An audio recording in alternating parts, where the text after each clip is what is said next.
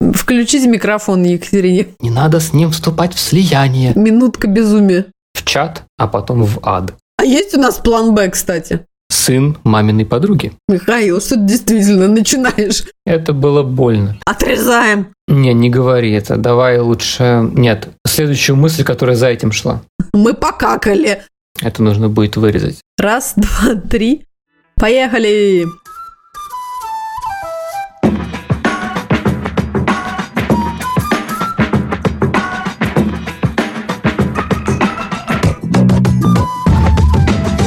Привет, друзья! Меня зовут Катя, и это подкаст «Вася in Space». Подкаст о родительстве в непростых условиях. Меня зовут Миша, мы родители троих детей, старшая дочь Женя, младшая Тоня, и у нашего среднего сына Василия расстройство аутистического спектра. Где бы вы сейчас ни находились, на кухне или в машине, в холле коррекционного центра, школы или больничного отделения, а может быть вы чилите в ванной после полного забот дня, добро пожаловать, устраивать поудобнее. И не забудьте наушники, не все темы, которые мы будем обсуждать, подходят для ушей ваших крошек.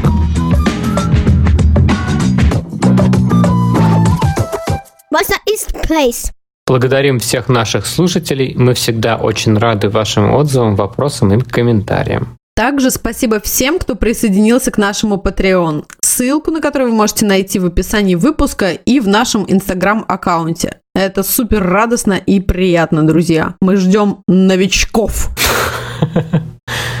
Сегодняшний выпуск родился из вопросов, приходящих в директ, про то, с чего начать решать проблемы и как ориентироваться в процессе коррекции. Сегодня поговорим о стратегии терапии и распределении ресурсов. Мы опять будем крениться в раз, но вы уж не обижайтесь. А провести параллели со своими ситуациями вы сможете всегда. Да, вообще мы обсуждали с Михой, что очень много разных странных и противоречивых вещей вообще можно услышать, когда речь заходит о расстройстве аутистического спектра. И сегодня мы просто подготовили некоторые соображения по тому, как мы ориентируемся в мире терапии, и как э, мы принимаем разные решения. Большинство из вас, конечно, у нас тут уже прокачанные взрослые мальчики и девочки, но как Миха уже сказал, довольно много все равно поступает вопросов от совсем свеженьких родителей или их родственников или друзей. А потом мы еще прикинули и так подумали, что какие-то вещи, правда, не устаревают. Даже если для вас этапы пройдены, все равно да, черный юморок всегда с нами, а также популяризация разнузданного секса и а, всяких игр с собой в рамках особого родительства по-прежнему с нами. Боже. Это затравка для тех, кто уже все прекрасно знает о том, э, как действовать, куда бежать и чего. Это мы вам говорим, что все равно оставайтесь с нами, мы что-нибудь еще вам такого закинем интересного и веселого. Да, но повторимся, вообще этот выпуск мы решили сделать для какого-то минимального, мне кажется, хотя бы успокоения молодых родителей, молодых родителей в плане не возраста, конечно, и не опыта, а именно... Молодых душой. Да, молодых душой и молодых в своем особом родительстве, да. Ну, короче, ребят в начале пути. Да, окей. Мы сторонники доказательной медицины и заранее вмешательства. И заранее предупреждаем вас. Можно закончить подкаст на этом. Но на самом деле нет. Мы будем дальше немножечко пояснять, что я имею под этим в виду. В общем, как только начинаешь волноваться про то, что что-то не так, и что-то нужно корректировать, сразу трудно понять, что делать с самого, вот прям с самого начала, и сразу как будто какой-то вал информации, непонятно на какой форум, на какой сайт бежать. Или наоборот, отсутствие информации, когда, знаешь, иногда бывает наоборот. Да, да, наверное, да, да, по-другому бывает. Когда ты, мне кажется, еще сам себя начинаешь, может быть, даже немножко этим утешать, да, и думать, что да ладно, может, все как-то вот, но все равно какой-то вот этот червь а, беспокойства, он тебя ковыряет, и тогда надо что-то делать. Иногда совершенно непонятно, что же, с чего же начать, куда бежать, куда вообще что читать, что смотреть, кому записываться, с кем консультироваться. Да. И первое, что можно сделать, что супер удобно, не выходя из дома, это онлайн-опросник, я бы сказал. MChat R. Он очень простой. И он позволяет на стадии вот такой первичной ориентации понять, стоит ли беспокоиться дальше или нет. Если уже есть какие-то волнения и нужно определяться с диагнозом, сейчас уже есть несколько организаций, которые предоставляют эту услугу. Есть э, очный тест, процесс тестирования ADAS 2. Раньше как-то было хуже с этим, сейчас несколько организаций предлагают точно. Весь процесс занимает порядка полутора часов с заполнением отчетов и прочего. Это в том случае, если э, нужна уверенность в диагнозе. Ты, наверное, еще в описании нашего выпуска да, добавишь все вот эти вот названия, чтобы люди могли просто погуглить и найти ссылки, да, где они этим могут заняться. Да. Сначала ты как бы в чат, а потом в ад. И все. Чтобы совсем было уютно, комфортно и весело. А наш, э, наверное, второй пункт, как мы действовали, и что бы нам хотелось всем порекомендовать, это, конечно, найти какого-то классного врача-педиатра, которому бы вы могли доверять, потому что вообще весь объем вот этих знаний медицинских, которые, эм, как наука, мне кажется, вообще не стоит на месте, и каждый день какие-то новые появляются интересные, увлекательные открытия, родитель, мне кажется, не в состоянии сам переварить. Я бы вот на себя такой груз ответственности точно никогда не взяла.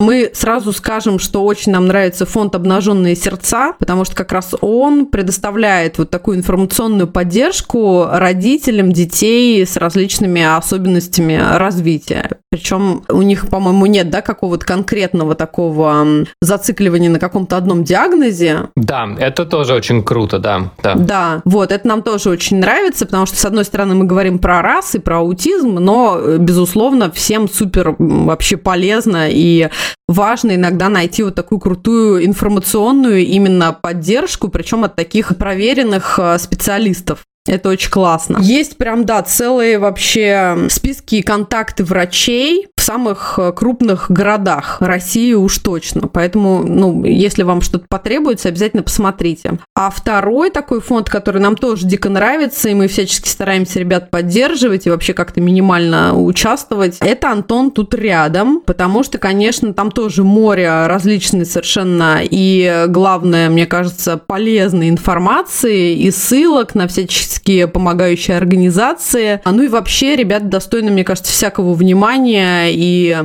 просто даже интересно быть подписанным на их инстаграм, потому что там действительно море позитивной, с одной стороны, информации, с другой прям четкой, полезной и ясной. А что еще про врачей бы мы сказали, наверное, что если не получается сразу найти какого-то классного педиатра, в котором бы вы были уверены, или даже не педиатра, да, а специалиста, и что-то вас внутренне как-то беспокоит, все равно вы недовольны там консультации или стилем э, ведения приема врача, еще какими-то моментами и деталями, мы для себя с Михой решили, что в таком случае мы будем искать какое-то стороннее мнение. Довольно часто это срабатывало, мне кажется, да, то есть вот такой вот момент, когда ты доверяешь себе как родителю, когда тебя что-то смущает, волнует, или ты понимаешь, что врач не ответил на все вопросы, или иногда бывает, что наоборот, после визита к врачу еще больше вопросов вдруг появилось. То очень классно иметь одно, два, три, да, Мих?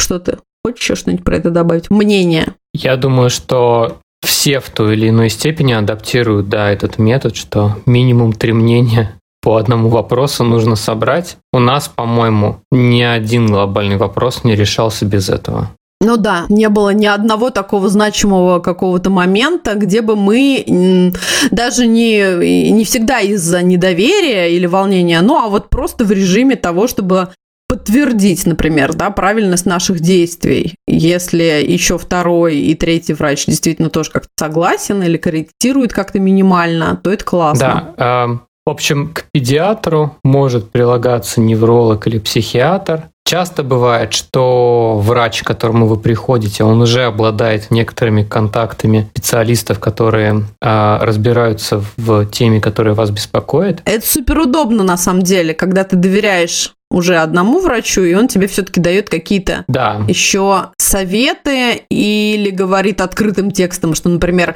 консультации и знаниям и профессиональным навыкам вот этого врача я доверяю, это, ну, всегда понятно, что как-то комфортнее и приятней. Да, и вариантов того, с чем можно столкнуться, их огромное количество. Вот. Это могут быть совершенно разные истории. Это может быть генетика, это могут быть особенности а, показателей ЭЭГ, это могут быть обменные процессы, то есть много-много-много таких расходящихся путей, которые могут быть. И эти вопросы нужно как-то решить и найти специалиста, который сможет помочь. Но при всем при этом может случиться, что выявление диагноза становится как бы самоцелью или такой вещью в себе, когда мы начинаем слышать какие-то горы сокращений. Там это РАС, это ЗПР, это а, сенсорная алалия, сенсомоторная алалия. То есть как будто это становится самоцелью найти какое-то слово. Да, очень много сокращений. В общем, диагноз, он дает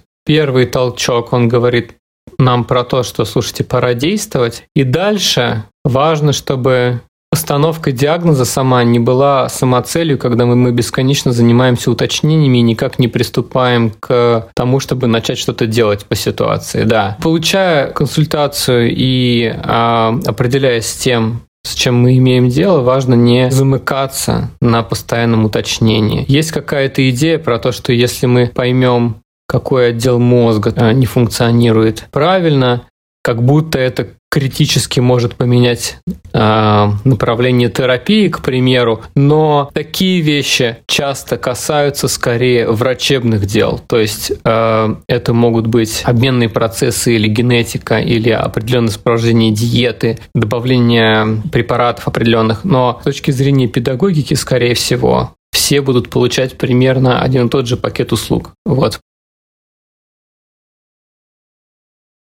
Мы были, когда на приеме с тобой в очередной раз с Василием а, у педиатра, и она нам классную фразу сказала о том, что, ну, вернее, спросила, задала нам вопрос о том, что, ну, вам вообще, в принципе, ну, не все ли равно, как это называется, расстройство аутистического спектра, аутизм, еще что-то. Вы же будете продолжать действовать, любить своего ребенка, искать ему новые выходы, еще что-то, еще что-то. Мне кажется, вот она как раз подтвердила нашу с тобой мысль про то, что действительно не надо закапываться вот прям совсем с головой вот во все эти буквосочетания, а главное продолжать действовать и двигаться вперед и работать вообще над всей этой ситуацией. Да, наверное, безусловно, если вот какое-то есть сомнение с точки зрения психиатрии, с точки зрения неврологии, с точки зрения генетики, угу. им нужно уделить внимание, вот, и довести каждую из этих линий до какого-то логического конца, чтобы сформировать мнение, потому что трудно действовать, когда ты чего-то не знаешь, но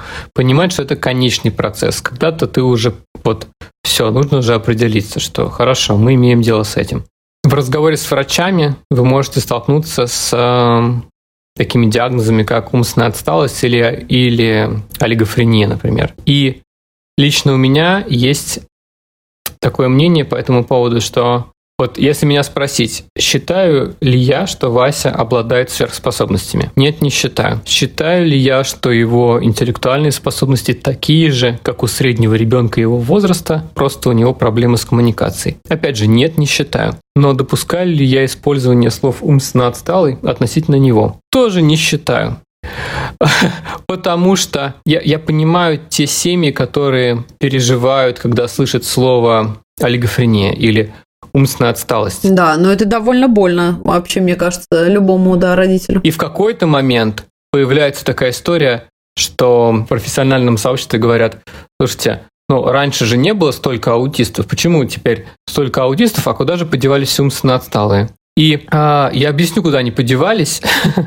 То есть сам диагноз умственной отсталости и олигофрении, он пропитан духом дес- десятилетий дискриминации, угу. э, унижений, угу. несправедливости и всякие маленькие людишки в белых халатах угу. или без них бросались им как таким клеймом. Ну да, ломая чьи-то жизни, по сути. Возможно, он имеет смысл для того, чтобы обозначить, что человеку нужно больше поддержки. Да. Но, к сожалению, так его уже морали, и он у стольких людей, он у поколений и поколений людей ассоциируется. Да. И поэтому сейчас я понимаю те семьи, которые а, обижаются на это, и я бы тоже на это обиделся. И сейчас очень какая-то хорошая тенденция, что начинают искать новые слова. Да, нужно находить какие-то новые слова для того, чтобы обозначать людей, э, которые обладают отличными от среднестатистических людей способностями. Вот, и это окей, потому что слова они действительно значимы. То, как мы называем человека, это действительно что-то значит. В общем, если вы слышите что-то такое применительно к э, своему ребенку, мне кажется, что, что нужно проходить просто мимо и не принимать на свой счет. Хорошо. Достаточно о плохом. Как ты, Кать, понимаешь, что врач хороший? Как ты понимаешь, что Здесь ты просто проигнорируешь, а здесь ты прислушаешься. Я, наверное, назвала просто несколько каких-то пунктов, которые помогают мне вообще сориентироваться, условно, да, там, на, на местности. Мне кажется, первый момент, это как э, смешно или грустно бы это не звучало, причем и, и в России, и в Америке, это такое сарафанное радио и общение на тему того, а какой у вас врач, а кем вы довольны, а кем недовольны, а что было классного, а что было не очень, со своими друзьями или их друзьями, друзьями, узнать, может быть, кто-то тоже сталкивался, и у кого-то есть какие-то классные рекомендации. Иногда довольно страшно, в общем-то, вообще в целом говорить о своих каких-то таких проблемах, особенно со здоровьем ребенка, например.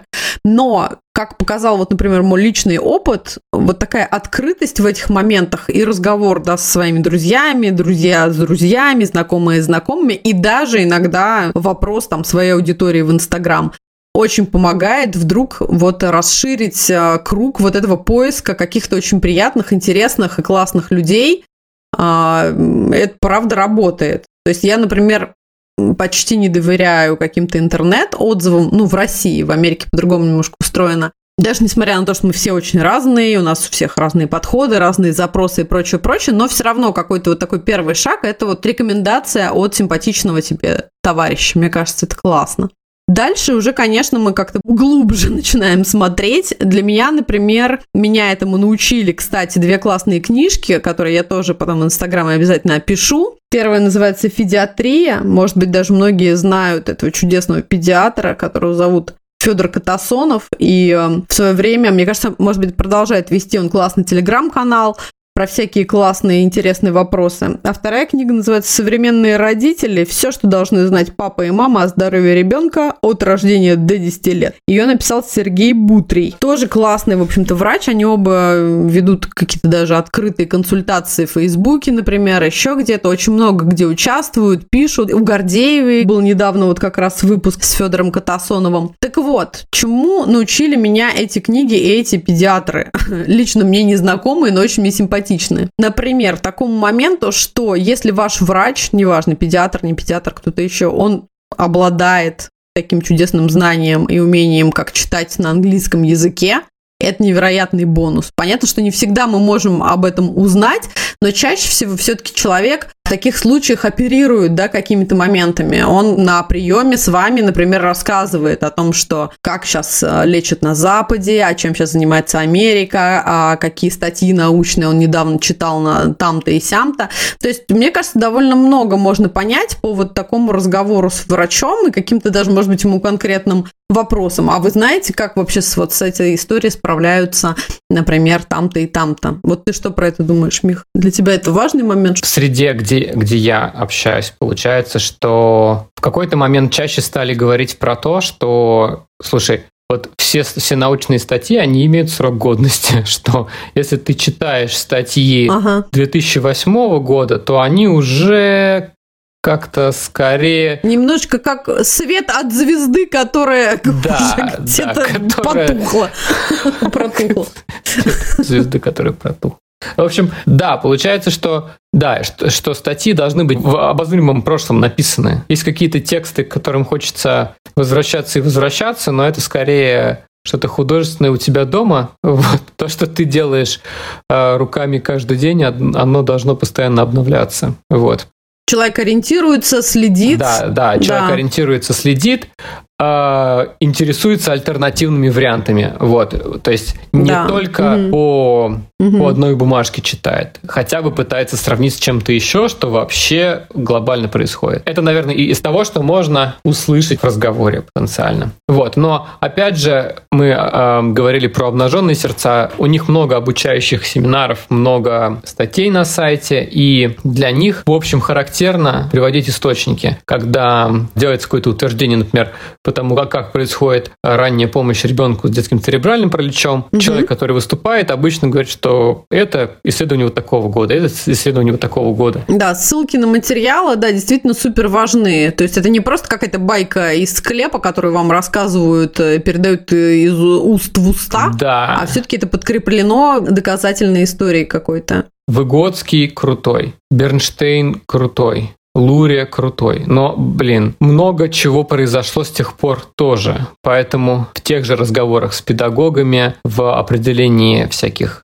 коррекционных задач, ам, групповых процессов, которые происходят, невозможно постоянно опираться на Выгодского, который был актуален уже, получается, 90 лет назад. Еще раз просто хотела бы досказать про вот книжку «Федиатрия». Здесь как раз у Катасонова есть прям целая глава про то, как, правда, выбрать себе педиатра, на каких э, моментах э, стоит заострить свое внимание, на что обратить. Поэтому я прям ее всячески рекомендую, и родителям прям вот в роддомах уже ее бы раздавала. И последний пункт, если мы еще не забыли о том, что мы говорим, как выбрать врача себе, еще бы я, наверное, добавила момент, что какая-то личная симпатия, ну вот когда вы доверяете собственным чувствам, вы понимаете, что с этим врачом вам комфортно.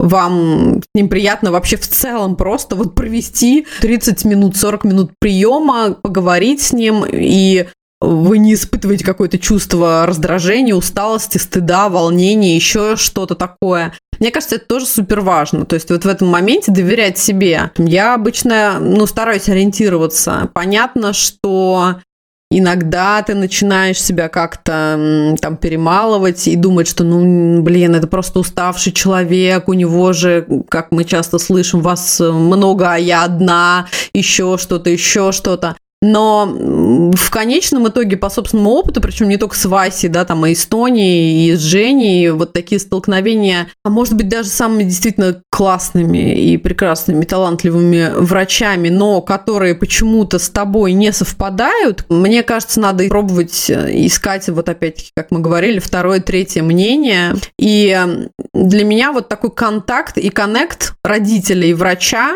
он супер важен. Мне кажется, невозможно, если ты все время борешься, сомневаешься, волнуешься, не очень доверяешь, еще что-то. Ну, очень часто это просто слишком много энергии отнимает, и ты вместо того, чтобы помогать собственному ребенку, куда-то откатываешь, и, не знаю, для меня это очень важно. Окей. А, хорошо. Положим, сделали скрининг, встретились с врачом, все вот это вот определили, и дело идет к тому, что у нас расстройство аутического спектра, а сейчас все с психологическим образованием. Не у нас, а у ребенка. Не надо с ним вступать в слияние.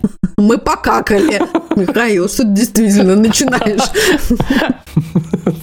В общем, вопрос далее встает. Чаще всего вот появляются такие какие-то классические киты подходов. Стоит вопрос про раннюю коррекцию. Чем раньше начнешь, тем круче. Сразу появляется тема прикладного анализа поведения, потом инклюзии, и еще э, есть такая вещь сын маминой подруги. А это мы оставим напоследок. Четыре кита. Супер безапелляционные ки- китяры, которые, да, на вас могут наброситься в любой момент. Это четыре кита, на которых стоит вся эта проблематика. В общем, а, ранняя коррекция. Верно. То есть, чем раньше начнешь, тем лучше. А при этом лично во мне, я помню, как у нас это все начиналось, во мне это скорее вызывало тревогу, потому что я-то более или менее уже был в курсе, к примеру, того, что есть такие особенности Ты расскажи, да, не все же в курсе, что ты не просто отец особого ребенка, а ты все-таки еще и специалист. Говорящая скрепка сейчас выскочила и... э, Та-ля-ля-ля-ля, Михаил рассказывает о себе. Да, я детский психолог и работал долго в инклюзии. И занимался работой как индивидуально, так и в группах и активно участвовал в жизни профессионального сообщества Центрального округа города Москвы, я бы сказал. Юху! У-у-у. Как похорошело при Михаиле. Как похорошело. Сообщество психологическое. В общем, и все равно, как только ты понимаешь, что теперь это к тебе имеет отношение, и нужно начинать с ранней помощи, все равно тревожно, наверное, человеку, который вообще только сейчас только вот вчера буквально ничего mm-hmm. не знал про да. а тут... то, что есть такие буквосочетания вообще в жизни, и что вот такая проблема бывает. Да, тут на него все это свалилось. Mm-hmm. Да, теперь все это свалилось. И нужно как бы успеть куда-то определиться и сделать правильный выбор. И, в общем, это повышает тревогу. Как любит говорить а, один знакомый дед у меня, ну, времени на раскачку нет у нас. Какой дед, Миш? 20 лет, которые раскачиваются уже или нет? Минутка безумия. Возвращаемся, подожди, возвращаемся, да, к тревоге, к тревоге родителей. Надо срочно всех успокоить. Да, тревога. В общем, да, тревожиться не надо. Раннее обучение, правда, полезно. Правда, а, важно начинать обучение как можно раньше. И чем раньше, например, встают коммуникативные навыки, тем больше влияние на последующее снижение нежелательного поведения, но, как и везде, самообразование, наверное, самое важное, что нужно сделать в начале. То есть изучить те организации, которые есть в вашем городе, отзывы. Возможно, стоит проверить отзывы, прочитать, как устроены эти службы а, ранней помощи, например. А, есть ли какая-то информация от фондов, которым вы доверяете. В общем, проверить все базовые, базовую информацию по тем организациям, в которые потенциально возможно попасть, в которые потенциально удобно попасть и территориально возможно. В общем, да, раннее обучение коммуникативным навыкам правда помогает при дальнейшей коррекции нежелательного поведения и вообще общий уровень э, проблемного поведения снижает. Обучение ребенка навыкам, умение обучаться в дальнейшем тоже очень сильно ускоряет его развитие. Но все равно самым важным этапом, опять же, для родителя является самообразование в начале. В моем случае я начал обучаться например, прикладному анализу поведения после того, как я понял, что какие-то конкретные вещи в свайсе, например, как обучение одеваться, а, обучение просить словами, обучение его пониманию временных отношений не будет возможно с теми знаниями, которые у меня были до этого. Без того, чтобы погружаться в тему а самостоятельно, к сожалению, ни в России, ни здесь все равно Везде получается, что нужно самостоятельно разбираться в предмете, в котором ты собираешься принимать какие-то решения. Зацепили тему прикладного анализа поведения. Это тоже то, что сразу как бы паровозом идет вместе с обсуждением темы расстройства аутического спектра. Да, это классная штука. Вот. Не панацея от всего, но на данный момент наиболее эффективный подход из тех, что есть. Опять же, человеческий фактор играет такую же сильную роль, как и в любой другой области. И сейчас получается, что а, в США немножечко легче с этим, потому что в США профессиональная ассоциация осуществляет контроль и надзор за поведенческими аналитиками. А, в России такая ассоциация сейчас находится в процессе формирования. Вот. И, в общем, успехов ребятам в а, ее создании. Вот, мы верим, что все получится, все будет круто. Для меня это важная тема, потому что я изначально психолог по образованию. А, я занимался возрастной психологией, игротерапией, долго изучал теорию построения движения Бернштейна и разные подходы к двигательной коррекции нарушений в развитии, но а, все равно уже получается, что с 2006 по 2000 14 я работал, я бы сказал, эклектично, но после 2014 уже стало понятно, что надо применять что-то более э, современное, более практикоориентированное. Вот, и поэтому в моем случае мне нужно было буквально менять профессию, а, чтобы дать своему сыну больше. Вот. То есть, когда я говорю про то, что eBay стоит того, вот, я опираюсь на то, что мне нужно было просто переучиваться и менять род своей деятельности. Это было непросто даже признать и осознать, что тебе надо переучиваться и самому дальше двигать. Это было больно. Да. Да, друзья, так продолжаем. Но следующий такой важный тоже момент для нас, конечно, это инклюзия и про то, что это, безусловно, очень классно и круто, но одновременно с этим, наверное, на нашем опыте мы бы могли сказать о том, что пока вот ни в России, ни даже в США такой прям идеальной модели, к сожалению, мы не встретили, не нашли. И действительно, для кого-то включение будет суперэффективным с точки зрения развития навыков, а для кого-то нет что все-таки инклюзия – это довольно такая сильно индивидуальная история. И правда случается так, что иногда те дети, которые ведут себя тише, вообще они такие менее заметные, они могут просто годами сидеть где-то в группе детского сада или в классе с нормотипичными детьми и просто немножечко как бы не получать должного, с одной стороны, и внимания, и какого-то роста, и ну, будут немножечко изгоями все равно. Да, как бы нам не хотелось, чтобы это было весело, классно, бодро и задорно. То есть это не всегда, опять-таки, вот такая стопроцентная история. Важно, наверное, разделять вот такую инклюзию как образовательную стратегию. Безусловно, мы должны чувствовать собственного ребенка и понимать, ему это будет подходить, будет ему комфортно, ну, понимать вообще, какая среда его ожидает, как будут другие дети реагировать, насколько классные педагоги и прочее, прочее. И отдельная история – это инклюзия как такая культурная ценность общества. Безусловно, в этом случае это супер важно, и это, конечно, подходит всем, для того, чтобы все мы были обучены просто с самых вообще каких-то первых лет своей жизни тому, что мир очень разный, и совершенно не черно-белый, и очень много оттенков в нем, и важно принимать, понимать, уважать чужие границы и особенности.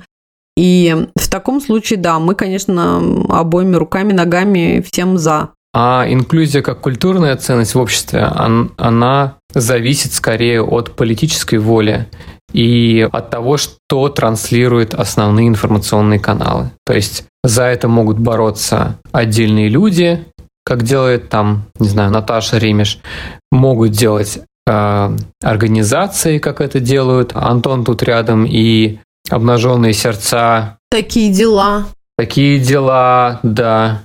Да, то есть продвигать идею инклюзии как общей ценности, и не только в отношении людей с особенностями, но и людей других национальностей, других религиозных убеждений. Э, это под силу а, каждому.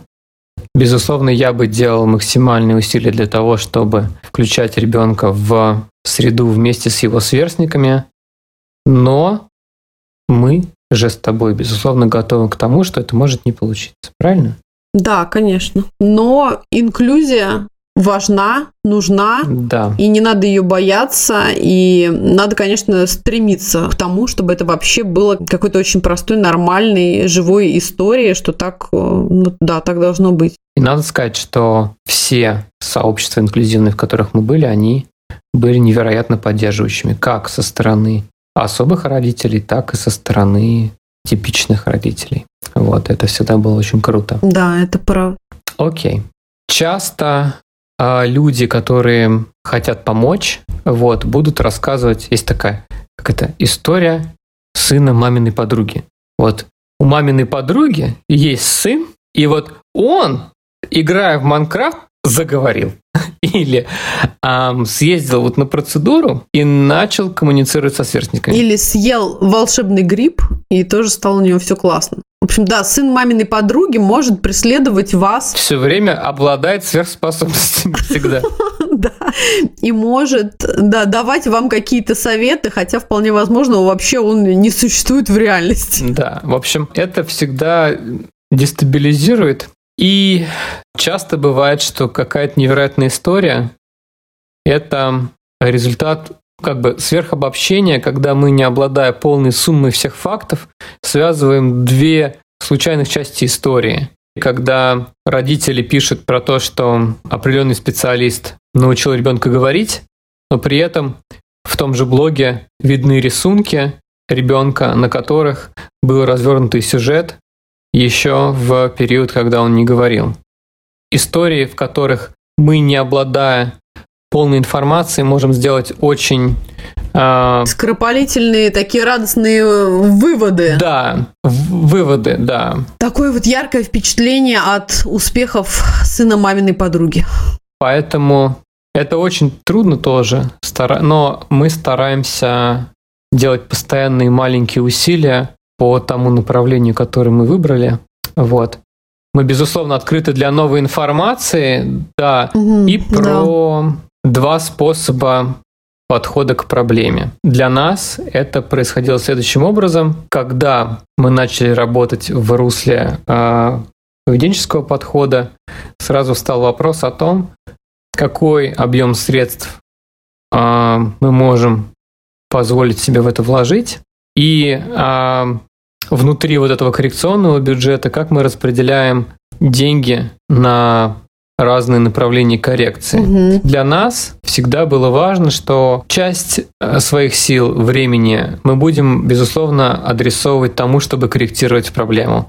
То есть исправлять то, что слабо, то, что, чему нужна помощь, эм, то есть обучать речи, если нету речи, обучать бытовым навыкам, если нет бытовых навыков и так далее и тому подобное. Но при этом мы понимаем, что мы не можем бросить все ресурсы только на коррекцию дефицитов. В том числе у нас есть семья в целом, у нас есть будущее всех в этой семье, и поэтому часть своих сил, часть планирования, часть финансов мы адресуем в будущее да. для того, угу. чтобы а, у нас был какой-то вариант справляться с ситуацией, если мы не достигаем ну, такой условной цели, например, самостоятельной жизни ребенка. То есть, если ребенок не может быть э, самостоятельным, когда ему э, 25, например, у нас уже должен быть готов план Б, в который мы сможем вписать такого уже, получается, взрослого. Поэтому какой у нас план Б? А есть у нас план Б, кстати? Я забыл. Какой? Ферма. Да, ферма или э, какой-то вариант совместного проживания, э, в котором нету вот этой необходимости справляться с очень сложными расписаниями, с очень сложными переездами на работу, чтобы работа, которая, например, у нашего сына есть, чтобы она была не такая стандартная, на которую нужно ездить, например. Да, да. Вот. И иметь вот эти вот две линии в голове, мне кажется, всегда круто и всегда спокойней, чем ставить все на какую-то одну из них. Вот. Но это вот опять эта история про то, что мы все равно раскладываем немножечко яйца по двум корзинкам. Безусловно, мы все свои силы, желания и мысли направляем на то, что все наши занятия, все наши усилия помогут, и мы а, доведем, дорастим нашего ребенка до какой-то активной, прекрасной, самостоятельной жизни. Но в то же время, да, в общем-то, немножко реалистично смотреть на то, что не все всегда идет по плану, не все всегда удается, очень-очень много разных моментов и деталей, и вам правда нужен план Б. Мне в этом плане очень нравится, как раз опять возвращаясь к Антону тут рядом, вот их проекты про такие квартиры, где совместно проживают там волонтеры и уже взрослые люди с особенностями, которые учатся самостоятельной жизни. И очень классно иметь в голове такие вот какие-то мысли может быть, про собственную историю, а может быть, как раз вот присоединиться к уже к известному проекту. Мне кажется, это, возможно, не очень комфортно и приятно и радостно об этом думать, но такова реальность, и это просто супер важно. И в какой-то момент это, правда, может оказаться, ну, невероятно огромной и важной поддержкой и вам, и ребенку вашему, и вообще все будет классно. Окей. Okay. И про вот этот бюджет на коррекцию понятно, что все время хочется попробовать что-то новое и что-то классное, что-то крутое. Вот. И, и мы понимаем, что должны быть какие-то не знаю, несерьезные деньги в этом вопросе. Для циркачества, как помнишь в одном классном фильме, да? Деньги для циркачества. Да, то есть, когда мы распределяем те финансовые усилия, которые мы делаем, мы 80% кладем на то, чтобы заниматься научно доказанными и понятными нам вещами, 10% идет на врачей, а 10 вот на всякие развлекухи, которые мы готовы попробовать, хотели бы попробовать, и нам кажется, было бы интересным в чем-то поучаствовать. Это деньги, силы и время. То есть это вот, ну, все ресурсы, которые есть на что-то. Я могу звучать негативно. Есть такой момент, например, когда говорят, а есть же альтернативные способы лечения, есть же альтернативная медицина. Человек имеет же право выбора? Да, человек имеет право выбора, но а является ли выбирающим человек, которого обманывают, это вопрос. И второй вопрос, а насколько это окей, что часть вот этих усилий, они могут отнимать время, силы, деньги, ресурсы от того, что реально могло бы продвинуть. Вот, поэтому вот этот вопрос про то, что ну, у нас же должен быть выбор, безусловно. Вопрос только, если это действительно выборы. Угу. Действительно ли он настоящий выбор, а не когда меня просто запарили, да. Угу. Игра на эмоциях и чувствах а, родителя, которые, безусловно, я думаю, попробует все, что можно, если ему будут обещать, что это действительно как-то сработает, поможет и еще что-то. Да. Дружественное просто напоминание о том, как и в любой сфере, к сожалению, и в истории с особенными людьми, с особенными детьми, ну да, правда, есть какие-то, как в любой медицине и такой вот научной истории, какие-то шарлатанские, ну я бы это даже так назвала, вещи. Вот. Если это просто дезинформация, то ни о каком выборе там не идет речи.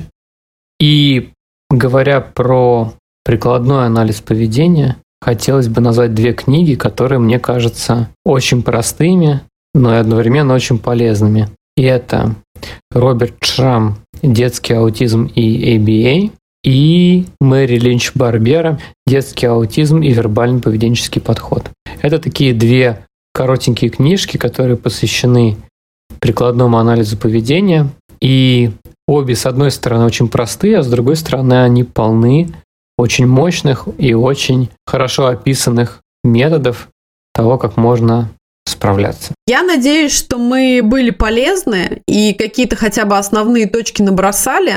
Понятно, что море, море различной информации на самом деле есть. И очень важно учиться, правда, быть таким гибким и ориентироваться теперь во всяком вот потоке совершенно новой для вас информации. Но я надеюсь, что мы каким-то малюсеньким маячком во всем этом можем тоже быть. И, конечно, будем, да, стараться записывать дальше наши выпуски и быть не только развлекаловым, но и пользой, но и одновременно развлекаловым, а не только пользой. Окей, друзья, спасибо за то, что вы были с нами. Не забудьте подписаться на наш подкаст и оставить отзыв на вашей подкаст-платформе. Мы будем выходить раз в две недели. Мы очень рады вашим лайкам и знайте, что ваша поддержка, правда, важна для нас. До следующей встречи. Пока. Пока. This is space. Рады вашим лайков. Начни с конца. На самом деле мы никого веселить не обещали. Массаж мозга с маслом.